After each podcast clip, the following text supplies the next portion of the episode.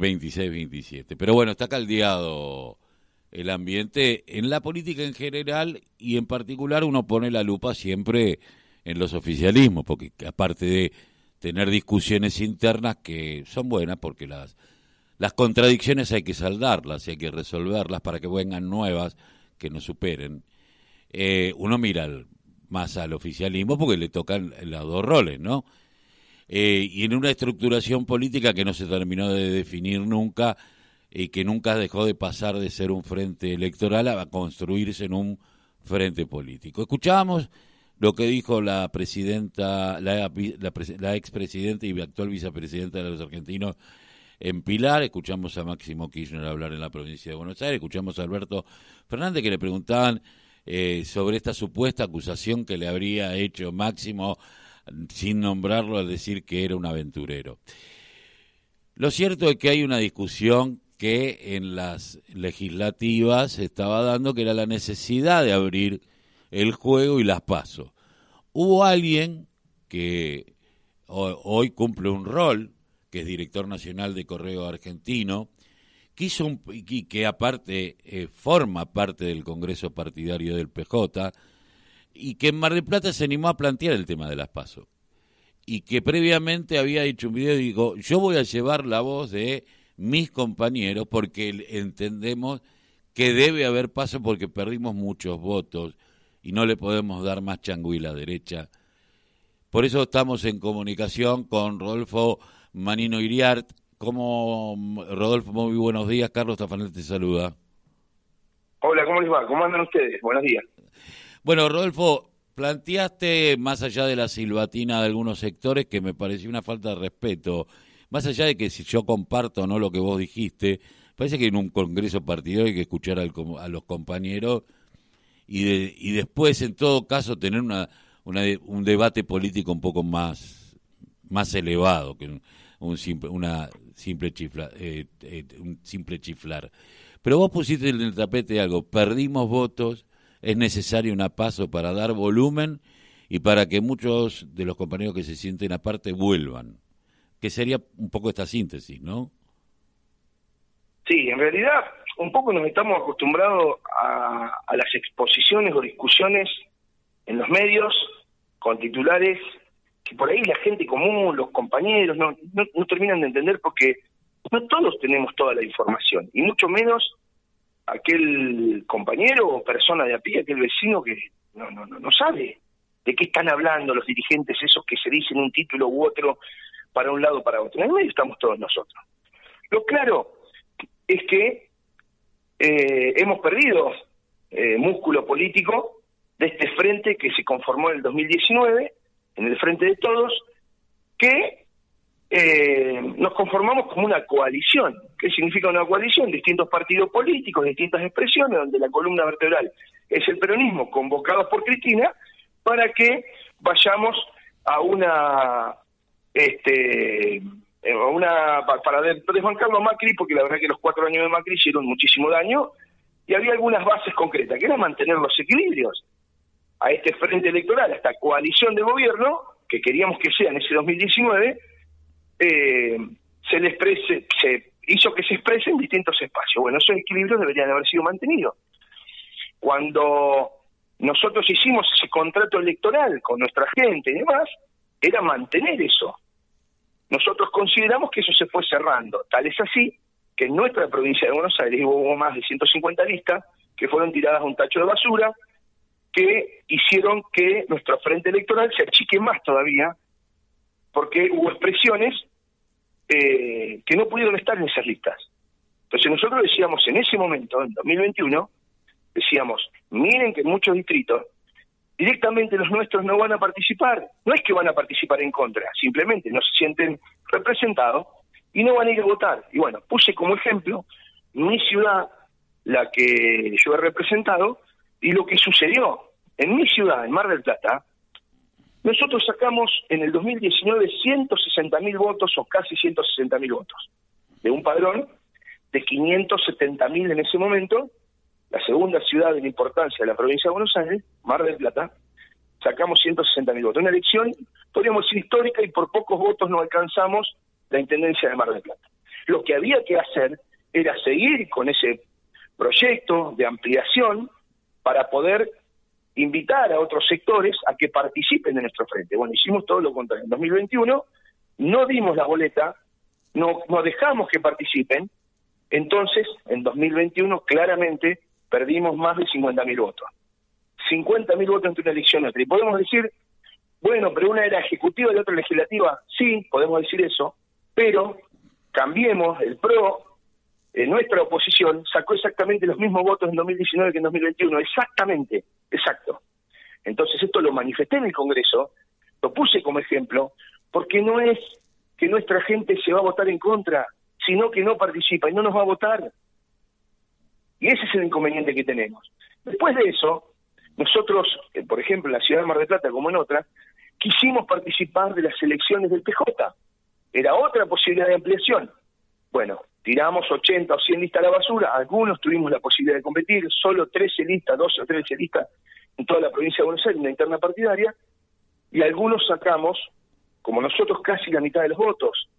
Nosotros prácticamente solos en la ciudad de Mar del Plata sacamos el 43% de los votos con toda una estructura en contra, con el gobernador yendo a hacer campaña para otra lista, con los funcionarios yendo a, hacer campaña para otra lista. ¿Eso qué quiere decir? Que hasta lo doy por válido, digamos. ¿Qué quiere decir? Que hay una expresión del electorado que quiere ser, sentirse parte de las decisiones que se toman. Y si no, están afuera. Eso lo manifesté en el Congreso.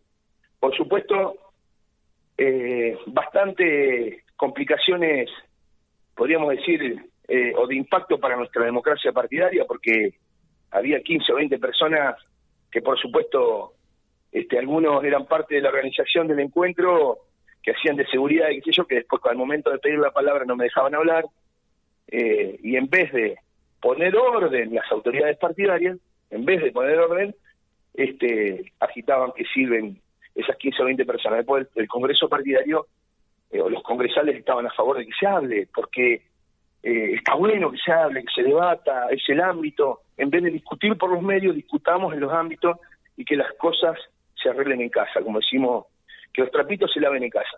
Perdóname que hice todo un desarrollo. No, no, pero, me, pareció interesante eh, teniendo en cuenta, eh, uno es de, yo soy del conurbano bonaerense, en donde la expresión del peronismo a veces no tiene una, sino tiene varias.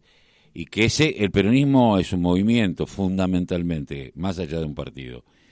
Y que tiene sus contradicciones y sus miradas y que hay que buscar una síntesis muchísimas veces al gobernar, eh, pero me parece que hay como una pelea de orgas, eh, en donde eh, que no se termina de definir y que me parece que deja fuera a un montón de personas. Y sobre todo yo decía, aquellos que estamos viejos, que estamos pisando los 60, no eh, pensábamos otra cosa, a lo mejor era otra situación. Hoy los pibes hablarle de Perón eh, es sepia, ¿no? Porque sí saben que fue Perón, pero no terminamos de, bajarle la doctrina o, alguna u otra cuestión, pero suena como viejo.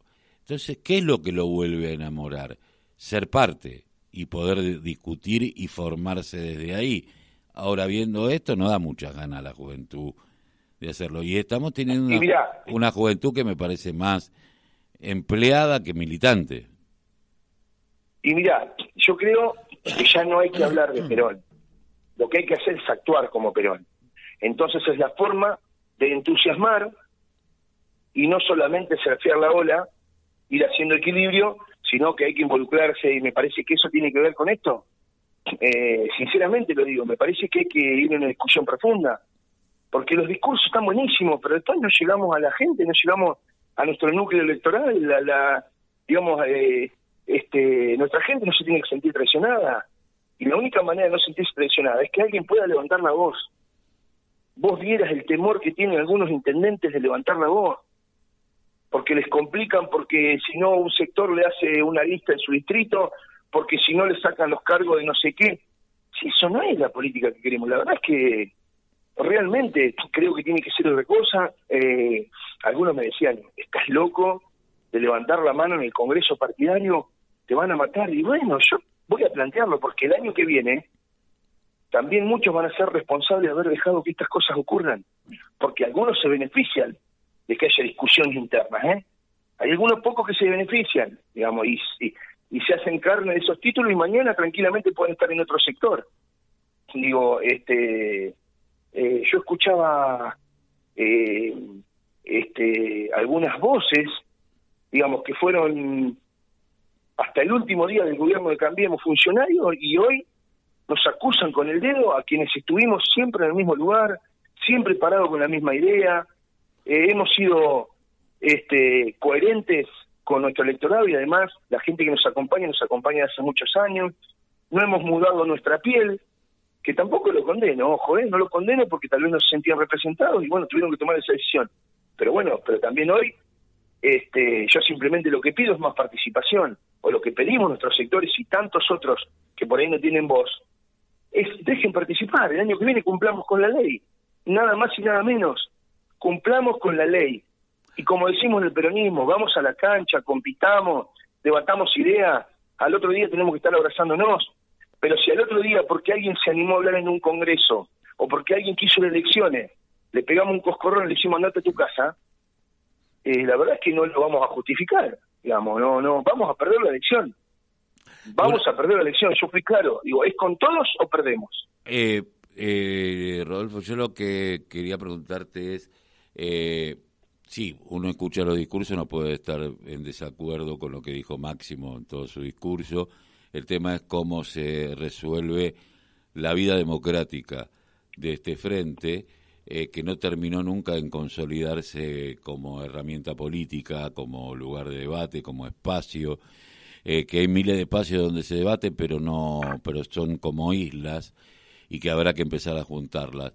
Eh, dos preguntitas te voy a hacer. Una, eh, ¿qué te pareció el discurso de Cristina en la UOM?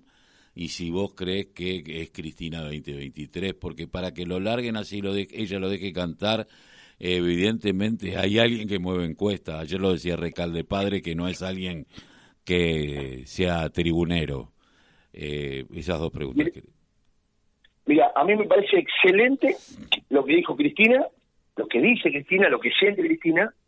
Me parece que hay un error de apreciación e, e interés de algunos que están abajo, de los que están abajo, porque claramente, si perdemos la elección, la más perjudicada va a ser Cristina, porque la van a perseguir como la persiguieron durante estos cuatro años donde no gobernamos.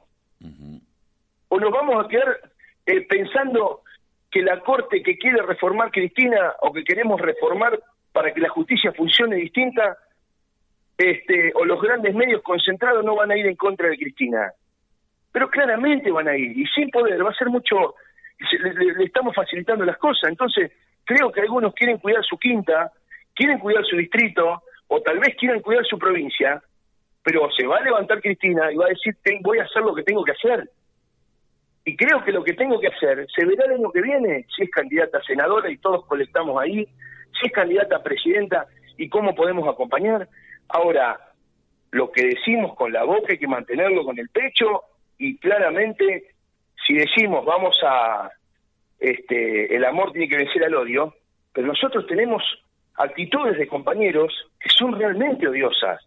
Nosotros hoy, por ejemplo, en la ciudad de Mar del Plata tenemos 18 despedidos de la planta permanente, que son de distintos eh, organismos del Estado, que los han despedido nuestros compañeros, que han mandado cartas documentos para echarlo. Esas actitudes de persecución que nosotros le criticamos al macrismo, la estamos llevando adelante nosotros. Y cuando lo quise definir en el Congreso me cortaron el micrófono porque tal vez no suena simpático, pero son las cosas que suceden y los compañeros estaban ahí afuera. Digamos, y la y porque nosotros no lo mostremos o porque no se visibilice en los medios, no es que no exista. Esto existe en muchos distritos y nadie quiere hablar, nadie quiere decir, porque tienen miedo a lo que pueda ocurrir después, porque le echan a otros compañeros, porque hay acuerdos. Y bueno, era, era el ámbito para discutirlo y para debatirlo. Y bueno, yo pude decir lo que pude decir.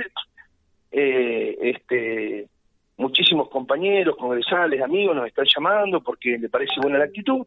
Yo tampoco quiero ser ejemplo de nada, ni mucho menos. Lo que yo hice es lo que creo que, que había que hacer en este momento, porque a mí me votó el 43% para que sea congresal, el 43% de un distrito de los más grandes de la provincia de Buenos Aires, y yo, si algo no soy, es desleal con los que me eligieron. Así que ese es un poco el, el, análisis que hago cuando vos me haces esta pregunta. Rodolfo, te agradezco mucho. Creo que hay que ir generando algún ámbito, va a tener que generarse algún ámbito de discusión, eh, porque si no la derecha, la derecha te dice tener diferencias, pero a la hora de gobernar son todos iguales. Eh, y son, son más pragmáticos que, muchísimas veces. Sí. No sirve, eh, lo que no sirve es el ámbito de discusión con lo que estamos todos los días. Vos tenés que hablar el ámbito de discusión, tiene que ser con los que no piensan igual o por lo menos eh, se sienten parte de un espacio, pero que tal vez tengan cosas para decir. Entonces, eh, ya no alcanza eh, con los que están en la vidriera. Tenemos que ir a buscar el resto, como lo hizo Cristina en 2019. Les agradezco mucho a ustedes. Un abrazo, Rodolfo. Hasta luego, gracias. Rodolfo Manino Iriart, bueno, congresal del Partido Justicialista de la provincia de Buenos Aires por Mar del Plata.